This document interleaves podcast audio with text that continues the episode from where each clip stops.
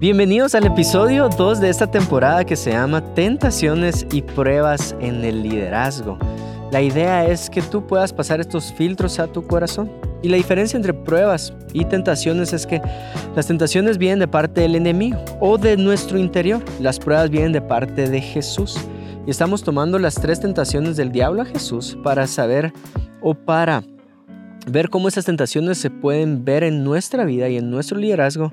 Y las tres pruebas es cómo Jesús probó a su iglesia una vez resucitado. Te va a fascinar esa segunda parte también.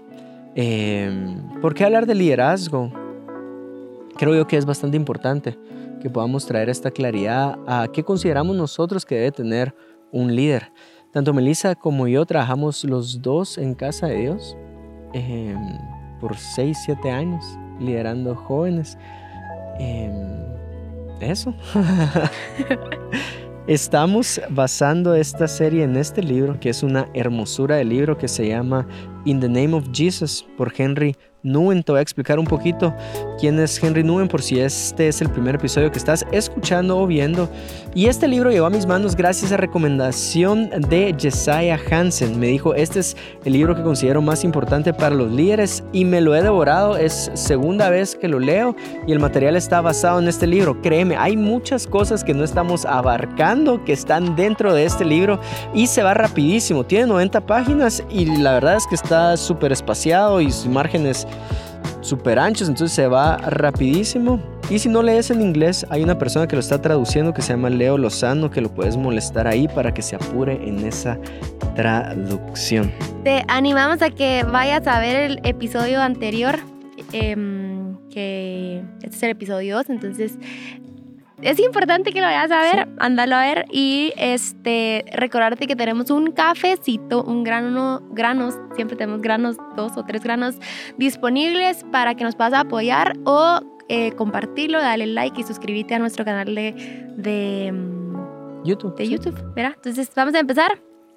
Te voy a leer el versículo en el que se basa este episodio. Mateo 4 del 5 al 7, nueva traducción viviente, dice así. Después el diablo lo llevó a la santa ciudad Jerusalén, al punto más alto del templo, y dijo, si eres el Hijo de Dios, tírate. Hmm. Pues las escrituras dicen, Él ordenará a sus ángeles que te protejan y te sostendrán con sus manos para que ni siquiera te lastimes el pie con una piedra. Jesús le respondió, las escrituras también dicen, no pondrás a prueba al Señor tu Dios. En palabras del autor, esta tentación la pone como la tentación de ser espectacular. La página 53 del libro dice, la segunda tentación a la cual Jesús fue expuesto fue la tentación de hacer algo espectacular que generara gran aplauso.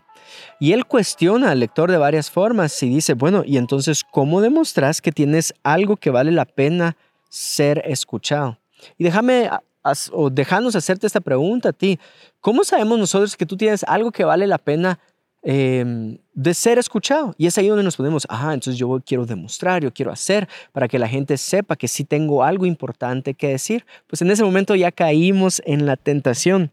Mira lo que significa espectáculo en el diccionario que nos va a servir para ponernos en la misma página. Es función o diversión pública celebrada en un teatro, en un circo o en cualquier otro edificio o lugar que se congrega la gente para presenciarla. Y vaya, si no en la iglesia también congregamos gente y los ojos están puestos normalmente en una banda, en un cantante, en un predicador. Esta tentación, dicha en otras palabras, es, quieres ser el centro de atención y quieres que los focos estén enfocados en ti. Sí, eh, no se trata de ser un líder heroico, se trata de ser un equipo. Te voy a contar dos cosas. La primera, algo que me pasó a mí, no es la segunda. La primera, no, las dos me pasaron a mí, pues, pero una que yo hice y otra que Juan Diego me hizo. Pero, este, me recuerdo que estábamos de novios, nos fuimos a un parque acá, eh, parque fuera acuático. del país, y íbamos con mis papás, y en ese lugar, en ese parque acuático, había una cancha de boli. Eh, una cancha de boli con, de, con había arena. Sí, arena. Entonces me recuerdo que hicimos equipos y a, a, mis papás, bueno, a mi papá, a mi mamá no, no sé qué tanto, pero a mi, a mi papá, a mi hermano y a mí y a ti nos gusta mucho jugar. Entonces nos pusimos a jugar bowling. No me recuerdo si retamos a alguien que ya estaba ahí, creo que sí, porque éramos muy poquitos. Pero la cosa es que empezamos a jugar. Y Juan Diego, eh, pues era parte de mi equipo, ¿verdad? Entonces, miren, yo no me considero así buena para algún deporte pero le hago ganas, ya saben, le hago ganas a todos y me gusta jugar. Entonces em, empecé a jugar y en una de esas, este, Juan Diego me la pasó o... algo pasó. Pero algo pasó, pero la, la, onda es que la pelota, eh, yo no como que no hice bien el tiro y la pelota me... Topó el dedo. Me topó el dedo y me, y me lastimé. Entonces vengo yo y ya saben, como a la gran, en ese momento me dolió un montón y me... Y, y, estaba haciendo así, estaba agitando mi mano y, y, haciendo cara de que de verdad me dolía un montón. Entonces, de verdad mi dolor era muy fuerte, entonces me hice a un lado porque dije, no, no, no voy a poder seguir jugando así. En eso... Ahora, yo soy muy competitivo, sí, o sea, no me gusta perder. Y los que, los que han pasado un ratito conmigo o han jugado algo conmigo saben que no me gusta perder. Pero nada. Y Dios sí ha tratado con mi carácter en esa área, porque antes antes no podía perder, o sea, si a mí me tocaba ser esa persona en el equipo de voleibol que estuviera de una esquina a otra esquina para pegarle a todos los tiros con tal de no fallarlo, yo era esa persona. Sí, ha cambiado un montón. Entonces me acerco a Melissa y le, y le digo, juegue. Y ella llorando y con el dedo morado hinchado. Pero espérate, pues yo voy a contar. La cosa es que me dice, este, yo me quedo ahí, ahí en la orilla y se acerca conmigo con una, con una cara así súper enojado y me dice, juegue, hombre, juegue, juegue así. Y yo, ni siquiera he visto mi dedo, pues. Y yo, me duele, no puedo jugar así. Y a las lágrimas me empezaron a salir y a él no le importó. Fue como, ah, ¿verdad? Y se regresó. Y yo, no puedo creer que el, ese es un partido, ¿qué importa? No conozco a los otros, no, no nos van a dar absolutamente nada, ni siquiera un agua, pues. Solo estamos aquí disfrutando y la cosa es que eh, me cayó súper mal, pero es algo que él ya, él ya ha trabajado bastante y mm, ahí vas, mi amor. No, ahí vas bien. la tentación es, es querer ser ese jugador que no confías en los demás porque tú pensás que tú lo puedes hacer de mejor forma. Entonces, ¿para qué le va a pagar el otro si el otro le pega y se va a ir para atrás o el otro le pega y no la pasa bien? Entonces, yo quiero ser ese, esa, ese personaje que se robe el show que todos los ojos estén puestos en él, el que digamos, ah, él salvó el partido, él hizo este saque, él hizo este punto. Ahora, ese es un ejemplo en voleibol, pero muchas veces la tentación del liderazgo está. Tú quieres ser el que predique, tú quieres ser el que em, ore, tú quieres ser el que sea protagonista. Si va a haber una canción, quieres, quieres ser el que dirige. o sea, hay muy... Bueno. Pero ibas a contar una segunda historia. Ajá. Ya estás diciendo, bueno, todavía no estoy diciendo los síntomas, ¿verdad? No.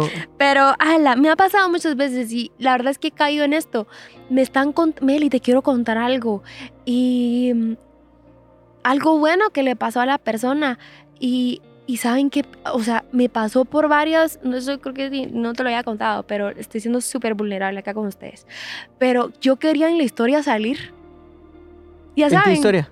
En la de las personas me di cuenta, así como te están contando, ah, y fíjate que entonces me pasó esto, y entonces yo quería parecer de como que, y tú una vez me dijiste, o tú una vez oraste, o tú una vez, ya saben, ya saben cómo, ah, pero no en, en, no en buen plan, o sea, yo quería que me reconociera así como de, de, ah, por tu oración, por lo que hiciste, por no sé qué, pero no como por lo que la iglesia hizo, por lo que este grupo hizo, mm. sino por, por algo de mí. Entonces, lo, lo, gracias a Dios, eh, lo, lo reconocí. Fue como, ay, no, Melissa, nada que ver. Tú no sos el centro, no todo gira alrededor tuyo. Yo sí giro alrededor tuyo.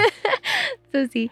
Pero, pero no todo gira alrededor tuyo. No todo tenés que salir tú como, mm. como la que hiciste o el que hizo esto. Porque no, no, no, no está bien.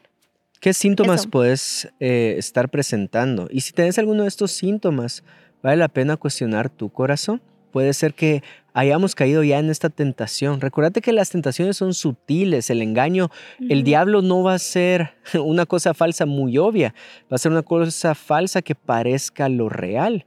Entonces, los síntomas son, te cuesta celebrar a otros. Alguien más tiene una victoria dentro de tu equipo y tal vez no sos tú el que hiciste eh, esa salvada para ese punto, fue alguien más, pero no lo aplaudís ¿Cómo te gustaría que todos aplaudan si hubiera sido tú? El segundo síntoma es, puede ser que tengas problemas constantes con tu pareja de ministerio. Ahora sí, déjame dirigirme específicamente o especialmente al liderazgo de casa de Dios, a nuestro liderazgo, a la gente que nosotros hemos tenido la oportunidad de acompañarlos en este proceso de liderazgo que Dios está haciendo en ustedes y a través de ustedes se los he dicho de forma personal, entonces no tengo ningún problema que quede grabado en un podcast, pero si tenés varias, bastantes veces un problema con la pareja de ministerio y ahora estás trabajando con alguien más y tenés ese problema con la pareja eh, de ministerio, es muy probable que el problema no lo tengan ellos. Puede ser que el problema lo tengas tú que no sabes cómo trabajar en equipo. Otro síntoma es que quieres ser un todólogo. Ay, qué aburrido. Eh, ¿Cómo se mira? Cotidianamente se mira así como, ah, fui a probar aquel restaurante, ah, yo fui a probar otro mejor, y yo probé tal sushi, ah, no, es que vieras el sushi que yo probé y, le estoy metiendo mucha pasión acá. O en la iglesia se mira de esta forma. No sos psicólogo, tranquilo, y no tenés que ser psicólogo. Ah. No sos nutricionista, tranquilo. O sea, estás liderando un grupo de personas, le estás compartiendo el evangelio. No tenés eh, que ser un médico para recetarles medicina. Eh, no, no tenés que ser un todólogo. No tenés que saberlo todo. ¿Está bien no saber? Ajá. Sí. ¿Está bien decir no sé? Otro síntoma es, te molesta si no te reconocen. Muy práctico sería, te molesta si no salís en la historia. ¿verdad? El pastor publicó una historia y, dijo gracias a fulano, a menganito, y te enerva que no te haya mencionado a ti y lo tomas muy personal. O sea, pensás que es él no me quiere reconocer a mí. No sos el, no sos el espectáculo, créeme. Eh, somos un equipo. No sé si quieres leer los otros o sigo yo acá enrachado. Dice así el quinto. Em, sí. Te pesa mucho ser la sombra de alguien más. Y aquí voy a ser muy, muy, muy honesto. Eh, como hijo de pastor, Viví una etapa donde, no, yo no quiero ser la sombra de, de mi papá, de Cash Luna. Yo soy Juan Diego, punto y final. Y me he dado cuenta que muchos hijos de pastores pasan por este proceso, donde te pesa ser la sombra de alguien más, te pesa ser el segundo de alguien más, te pesa que el trabajo que tú haces sea aplaudido hacia otra persona. Entonces, créeme, eh, no todos son Davides. Para, para David se necesitan bastantes Jonatanes que estén dispuestos a sacrificar, a dar su vida para que el reino de Dios brille. Sí. Otro síntoma puede ser que sí le voy a entrar, pero no como mi líder me dijo, no como, como mis pastores me dijeron. Yo creo que tengo una mejor forma para hacerlo. Tal vez ellos están confundidos, pero yo lo voy a hacer, pero a, mi modo. Ese también este es un síntoma de que tú quieres salir siendo el espectáculo o el espectacular. Sí, hacer algo para que te lleves los aplausos. recuerdo una vez y fui confrontado en esta área en mi vida. me invitaron a predicar a un evento, tal vez uno de los eventos más importantes, y lo estoy diciendo entre comillas porque no soy yo para decir qué tan importancia tiene, pero eh, eh, sí era un nombre que sonaba mucho. Y entonces, a la hora de ver horario, eh, me di cuenta que no estaba en un horario estelar o en un horario, no sé cómo decirle, eh, como un horario importante. Y lo llevé contigo, ¿verdad? Te, hablé y te dije, Mosi, me está afectando esto y creo yo que no me debería de afectar, porque yo sé que tengo algo bueno que decir, yo sé que tengo algo de parte eh, de Dios y el problema es que ya te empezás a comparar y decir, yo creo que puedo hacer un mejor papel, puedo llegar a rescatar esa pelota para que no se caiga. y me sirvió mucho hablar con Melissa y ella me dijo, tú no sos así, tú no eres así. Y hay palabras de parte de los cielos que te ponen en tu lugar. Eso fue una vez donde yo lo vi en mi corazón. Otra vez, segmento de Bechis, ¿no? ah, un chisme acá. Otra vez nos pasó, y esto sí lo quiero decir, así me voy a desahogar. Otra vez nos pasó que estábamos en una ciudad invitados, mi hermano y yo estábamos en una ciudad y fuimos a un evento. Nos gusta estar sentados en primera fila, escuchar a, los que estén participando. Y el predicador no aparecía, y no aparecía. 20 minutos después no aparecía, 40 minutos después no aparecía. Y ahí había un amigo muy cercano a nosotros, Otoniel Font. Y Otoniel Font empezó a predicar y nosotros sabíamos que no le tocaba a él. Al final del día llegó la persona que tenía que predicar y al y a la persona del evento le dijo, poneme, poneme, yo quiero ser el que termine esta noche, yo quiero ser el que concluya. Más adelante nos enteramos que él quería que mi hermano y yo lo viéramos para extenderle una invitación algún día a casa de Dios. Ahora, ¿te imaginas lo que eso hizo en mi sangre? No es la cultura a la que estamos acostumbrados, pero lo estoy mencionando con para, para decirte lo siguiente, no caigas en la tentación, y, de, y, sí voy a tomar autoridad para decirlo de esta forma, en la tentación diabólica de querer ser el centro de atención. ¿Cuál es el verdadero llamado? Que tú y yo, que nosotros podamos ser parte de un cuerpo, el cuerpo de Cristo, donde todos salimos siendo, todos nos llevamos la, la, el reconocimiento, todos, todos, porque mm, somos la iglesia, somos parte de un cuerpo de Cristo. Así que em, que, que, estas verdades te puedan, te puedan ayudar, que te puedan ubicar en donde debemos todos de estar. Así que oramos. Sí, antes de orar, em, te voy a pedir que tú ores porque eres más bonito que yo, pero antes de orar, el autor lo pone de esta forma. Recordate que el Evangelio siempre fue diseñado para compartirlo en comunidad. Dice que Jesús los envió de dos en dos a predicar el Evangelio. El Evangelio no fue diseñado para ser predicado por un individuo. Y esa es la palabra que él usa durante el capítulo muchas veces. No seas individualista. Sé parte de un equipo. Pablo decía, cuando uno se duele, todos nos dolemos con él. Cuando uno eh, se alegra, todos nos alegramos con él. Entonces, oramos, Oramos. Dios, voy a empezar así mi oración. Ubicanos, Señor. Ubicanos en donde tenemos que estar, porque nuestros pies siempre estén sobre la tierra, Padre, que no caigamos en la tentación de, de querer hacer todo y que, se mire como que estamos haciendo un espectáculo. Señor, y si ya caímos en eso, te pido que tú confrontes nuestro corazón. No queremos ser así, Dios. No queremos llevarnos el crédito, esperar llevarnos el crédito que nos mencionen.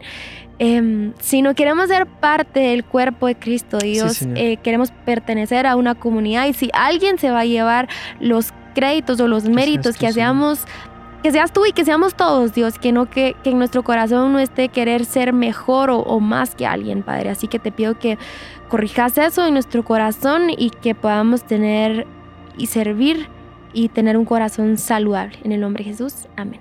Amén.